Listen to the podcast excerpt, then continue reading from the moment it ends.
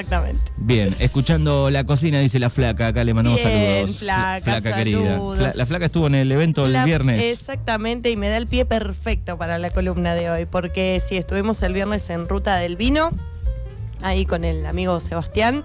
Estuvimos haciendo una cena por pasos, eh, degustación de cocina oriental, con muchas cositas raras, distintas, y usé mucho jengibre para los pasos que... Yo no- necesito, me parece ahora, un tecito de jengibre. Sí. Tengo una alergia a nivel 100 desde que ha comenzado este programa. Claro. Se complicó en la columna de, de Gaby que Sí. le, le hacía señas videollamada que, que siga porque estaba. No más. Tengo lo- como los ojos. Eh, debe ser el viento. Seguramente, sí, sí, trae, el viento trae como cositas ahí que, que hacen que nos afecte un poquito. Pero Bien, bueno. Así que mucho jengibre. Mucho jengibre lo usé en la entrada, lo usé en, en los platos principales, lo usé hasta en el postre. De hecho, eh, hubo una persona que asistió que me dijo, nos diste jengibre por todos lados. Es bueno el jengibre. Es muy bueno el jengibre y por ahí no estamos tan acostumbrados a, a usarlo o no sabemos muy bien cómo usarlo. Generalmente lo más clásico en un té, en una infusión, ¿no? Que lo usamos sobre todo en invierno por esto, porque tiene estas propiedades descongestivas, ayuda a la garganta y demás. Yo el primero que, que hice, eh, Sí. que lo herví, ¿Había quedado fuerte? había quedado fuerte, picantón. Dije, wow, qué té picante. Sí, sí, el jengibre tiene, los, los aromas del jengibre son muy fuertes, eh, predomina el picante, pero también tiene un sabor muy sutil a limonado y medio dulce, que está buenísimo para combinarlo en, en recetas tanto dulces como saladas. Entonces es muy versátil y está buenísimo. Así que nos metemos de lleno con la columna eh, hoy, el jengibre. Le vamos a hacer honor, yo soy fan del jengibre y desde que me incorporé, digamos, a la cocina oriental, mucho más, ¿no? Porque descubrís nuevos sabores que también hacen que resalten los otros, ¿no? Eh, aquellos que tenemos más de 30, Sí. eh, prestando un poco atención, digo, el jengibre en los últimos años se ha ido levantando, ¿no? Exacto. Cuando yo era chico no era común que haya jengibre en la verdulería. Claro. Por lo menos acá. Exacto. O la palta, por ejemplo. Tampoco Claro. había tanta palta. Tal Hoy cual. es más normal encontrarla. Tal cual, exacto. Lo bueno del jengibre, eh, no así como lo de la palta, digamos, en cuanto a- al precio, ¿no? Uno va a comprar y decís, ¡fua! sale 800 pesos, 1000 pesos el kilo de jengibre, pero es eh, mucha cantidad. Eh, en el kilo y nosotros necesitamos muy poquito para usarlos en las preparaciones. Entonces está bueno tenerlo porque además también dura mucho tiempo en la heladera Claro, o en el es un, freezer. eh, un rizoma. Es un rizoma. Exacto, exactamente. Eh, se puede cultivar en casa también. eh, recomendamos mucho el canal del amigo Gabriel Cosas del Jardín. Cosas de jardín que vamos a ver si lo podemos contactar para charlar. Sí, porque está muy bueno ese canal de YouTube, somos fans acá con, con el Manu. Eh, y bueno, y hay un videito del cultivo de jengibre en casa que está espectacular también, súper simple. Bueno, eh, generalmente, digamos, el mayor cultivo se da en las regiones tropicales y subtropicales de Asia, por eso es un ingrediente tan usado en la cocina oriental, pero también se cultiva en Brasil, en Jamaica y en algunas partes de África. Por eso también tenemos eh, acceso bastante fácil, ¿no? Porque se cultiva acá eh, cerquita. El nombre, esto yo no sé si es real, pero me pareció un dato divertido, eh, proviene del sánscrito que significa con forma de cornamenta. Y la verdad que si te Si pones los a mirás un poco, pensar... tienen un poco de la forma. verdad que sí. Así que de ahí viene el jengibre. Exacto. Eh, bueno, y en Perú se lo, se lo conoce como quión. Se lo, se lo nombra como quión. Eh, ¿En dónde se consume más jengibre? ¿En qué partes del mundo se consume más Mm, jengibre? A ver si adivino. A ver. Eh, un país. Hay un país que Sí. lidera. Eh, dos. ¿De qué lugar más o menos? Tirame una Sí, pista. sí, pues allá del lado de Asia, por allá. Mm, Yo te tiro una pista. Hay un plato que es muy famoso que se llama pad thai, que es un salteado de fideos de arroz que tiene pescados y tiene mucho jengibre y lima. Pad thai, eh, Tailandia. Tailandia. Tailandia, exacto. Ese es uno de los países en donde más se consume y el que lidera es Indonesia. El jengibre es uno de los ingredientes que, mm, que predomina en el curry, en la mezcla de especias de las cuales estuvimos hablando en alguna columna. Eh, y la cúrcuma, que también es un rizoma, es muy, o sea, su forma es igual a la del jengibre, pero es más chiquitito.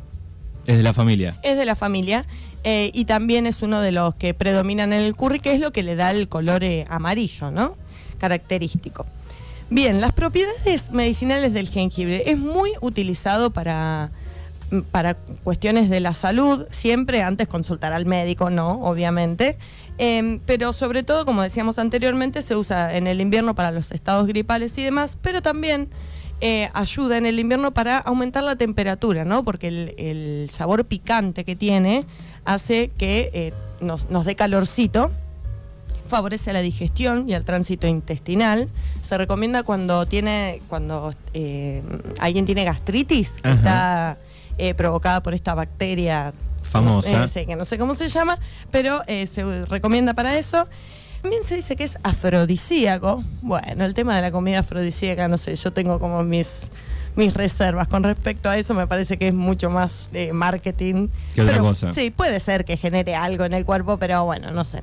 Eh, pero bueno, justamente por esto, porque al aumentar la temperatura también aumenta la energía ¿no? en el cuerpo. Eh, y si andamos medio bajón así o, con la presión medio baja, el jengibre también ayuda mucho porque aumenta la presión em, y eh, bueno, también la, la, energía, ¿no? Como que nos activa un poco ahí.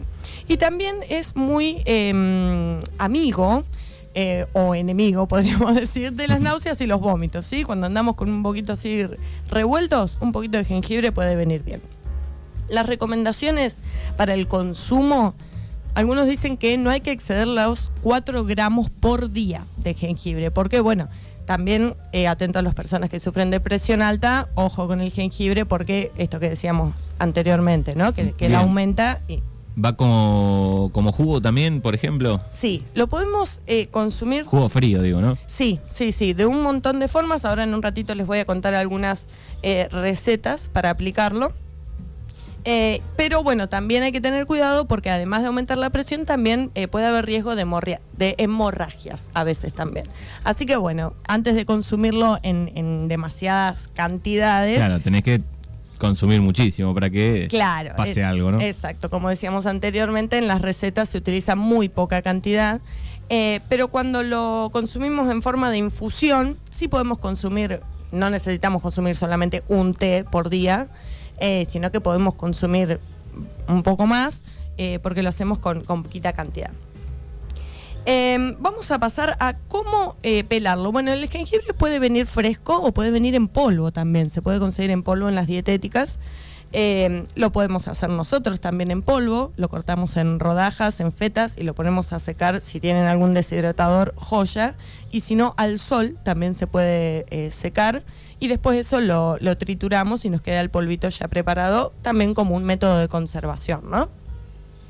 Em, bien, puede tener mucha fibra. A veces cuando, cuando cortamos el jengibre tiene como muchos pelitos en el centro, esa parte un poquito más dura, que a veces es medio difícil de, mm, cortar. Eh, así que también lo podemos aplicar rallado. ¿sí? La ralladura de jengibre también para las preparaciones va muy bien. Eh, pero si lo podemos picar o cortar chiquitito, lo podemos conservar directamente en un frasco cubierto de aceite o de vinagre también. Eh, y en la heladera nos dura muchísimo tiempo. ¿Cuáles son las formas de incorporarlo a las preparaciones? Como decíamos anteriormente, en infusiones, eh, con agua o con algún otro líquido, rallado, picado o eh, también lo podemos usar para marinar preparaciones. utilizamos eh, jengibre, ajo, no sé, especias, salsa de soja, aceite de oliva, para armar un medio líquido y poder incorporar alguna pieza de carne de pescado, de tofu, de alguna, algún vegetal para marinar y que eso absorba esos sabores y le va a dar un toque distinto que recomiendo. Muy bien. Para las infusiones, cuanto más tiempo lo hervimos, más picante va a quedar. Entonces eso también es para tenerlo en cuenta. Si estamos muy tomados de la voz o de, o de los mocos, em, cuanto más picante, más te va, te va a ayudar a, abrir ahí un poco, pero es fuerte al momento de tomarlo. Claro, hay que bancársela primero. Exacto, entonces eh, lo podemos servir por un par de minutos, unos 10 minutos. Eh, y con eso está bien. Después le podemos agregar miel, azúcar, lo que quieran para consumirlo en caliente. Pero podemos hacer esta infusión también para tenerla en alguna botella en la ladera fría y poder usarlo como eh, un ingrediente para una limonada, por ejemplo. Hace un tiempo que está muy de moda la limonada de, de menta y jengibre. Qué rico. Sí, Qué lindo. Está buenísima. Así que vamos a pasar de lleno a las recetas. La primera es eh, limonada, ¿sí? Como decíamos recién, podemos hacer primero la infusión y con esa infusión, eh, ese va a ser el líquido que vamos a usar para nuestra limonada, al cual le podemos agregar azúcar o miel o también podemos hacer un almíbar de jengibre. Entonces, ponemos el, jengibre con azúcar y con agua y lo dejamos para que ese almíbar tome ese sabor y después lo incorporamos a eh, la jarra con agua. Simplemente agua con ese al- almíbar de jengibre ya le va a dar también ese aroma y ese sabor. Le podemos incorporar también un poco de jengibre rallado, como para que quede un poquito más, más fuerte y fresco también, porque decimos, tiene picante, tiene eh, aumenta la temperatura y demás, pero si lo consumimos frío, eh, ese picante se va, Baja. claro, se transforma como en una sensación refrescante, porque además también al acompañarlo con eh, bueno, me olvidé, al acompañarlo con eh, la ralladura, ¿sí? va a ser como que te dé esa sensación de frescura. Y en este caso también le vamos a agregar hojas de menta, que también va, viste que la menta tiene como algo de picor, si se quiere, pero que al mismo tiempo es refrescante. Sí, sí, pero no es recomendable tomarlo eh, tibio. Eso. Sí, se puede, Pero pero... ahora en verano. Y ahora en verano no da, la verdad.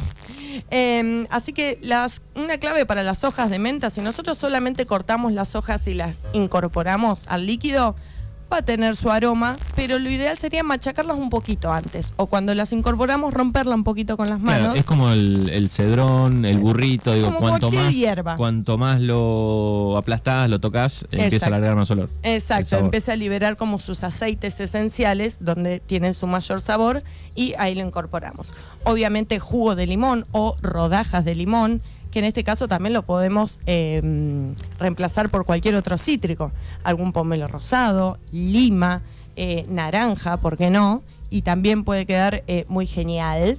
Eh, y bueno, y hielito, ¿sí? Lo podemos eh, incorporar todos estos ingredientes, lo mezclamos y ya, pero también podemos hacer otra cosa que es ponerlo en una licuadora.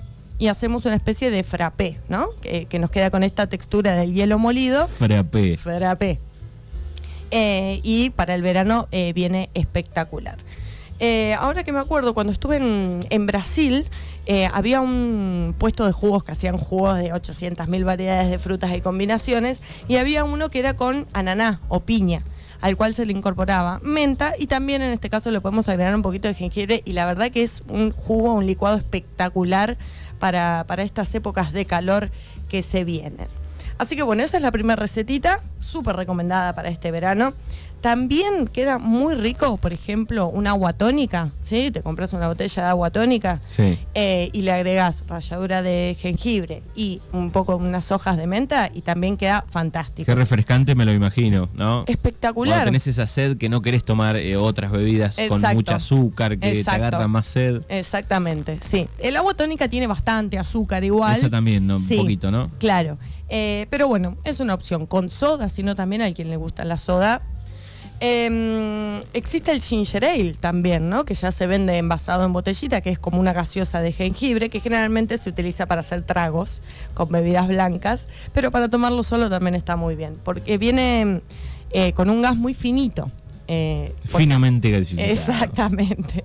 Eh, por ahí el agua tónica a veces tomamos y te dan más ganas de seguir tomando. Es como la Coca-Cola, ¿viste? El queda esa- azúcar te agarra Sí, eh, te- más sed. Exacto, te queda esa cosa ahí en el paladar que necesitas limpiar y querés tomar más de lo mismo, ¿no? Pero bueno, obviamente la opción más saludable es con agua o con el té. Bien, vamos a ir a la segunda receta. En estas épocas navideñas, eh, que por ahí acá nosotros no, no acostumbramos mucho a consumirlas, pero sí son muy famosas eh, en los Estados Unidos de Norteamérica, las galletitas de jengibre, ¿no? Esa famosa galletita con forma de muñequito, decoradas eh, divinamente. Eh, así que les traigo esta opción porque está muy buena también para hacerla con les niñes. ¿Por qué no? ¿No? Es una masa súper simple y que además después, al momento de decorar y demás, eh, los chicos se recontra aprenden en esas actividades, así que está buenísimo. No sé si está para estar prendiendo el horno, pero algún día que esté medio fresquito eh, lo podemos hacer. Así que rápidamente vamos a mezclar 125 gramos de manteca pomada. La manteca pomada es la que sacamos de la heladera y queda media blandita.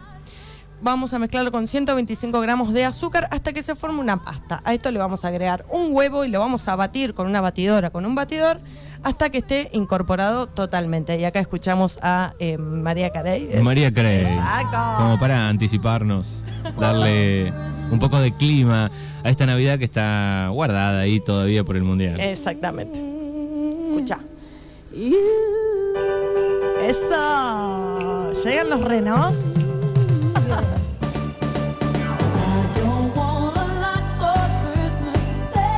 Acá eh, no de, de- naturalmente dice hay probióticos de jengibre. Exacto, sí, exactamente. Sí, es muy bueno el jengibre.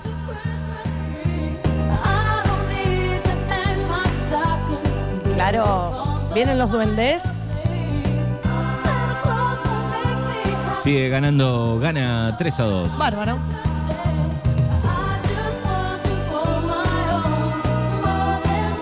Bueno, entramos un poco en clima. Sí, me gusta. Dentro de poquito hay que armar el arbolito. Eh, no sé si hay... Bueno, esto lo podemos dejar para una hora de los viernes también. Anécdotas con Papá Noel y cositas. Me gusta ese tema. Bien.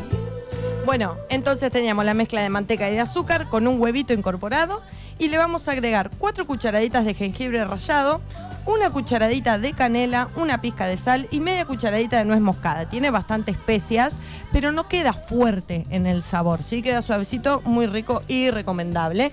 Mezclamos todos estos sabores y le vamos a agregar dos cucharadas de miel, ¿sí? Lo mezclamos bien.